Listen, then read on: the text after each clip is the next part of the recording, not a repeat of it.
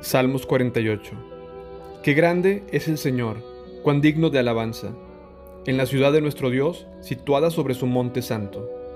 Es alto y magnífico, toda la tierra se alegra al verlo. El monte Sión, el monte santo, es la ciudad del gran rey. Dios mismo está en las torres de Jerusalén, dándose a conocer como su defensor. Los reyes de la tierra unieron sus fuerzas y avanzaron contra la ciudad, pero al verla se quedaron pasmados, se llenaron de miedo y huyeron.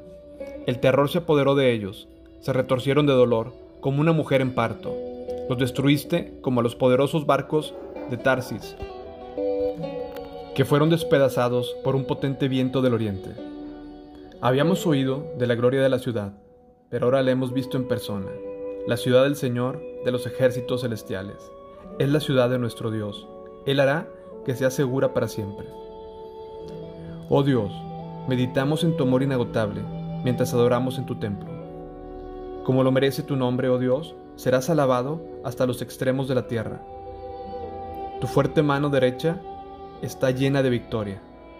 Que se goce la gente del monte Sión, que se alegren todas las ciudades de Judá a causa de tu justicia.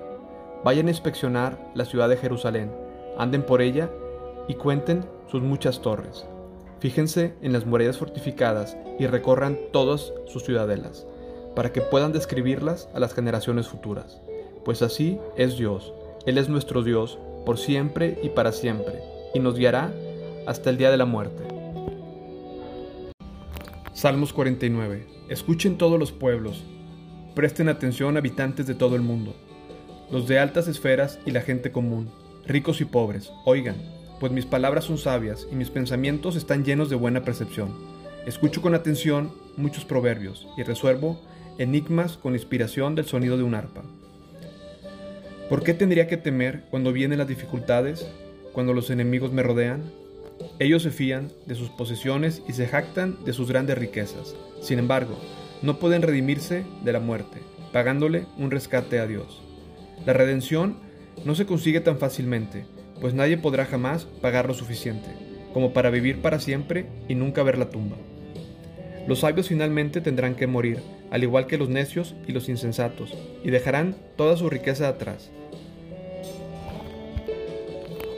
La tumba es su hogar eterno, donde permanecerán para siempre. Podrán ponerle su propio nombre a sus propiedades, pero su fama no durará. Morirán al igual que los animales. Ese es el destino de los necios, aunque sean recordados como si hubieran sido sabios. Como ovejas, son llevados a la tumba, donde la muerte será su pastor. Por la mañana los justos gobernarán sobre ellos, sus cuerpos se pudrirán en la tumba, lejos de sus grandiosas propiedades. Pero en mi caso, Dios redimirá mi vida, para, me arrebatará del poder de la tumba. Así que no te desanimes cuando los malvados se enriquezcan, y en sus casas haya cada vez más esplendor pues al morir no se llevan nada consigo, sus riquezas no los seguirán a la tumba.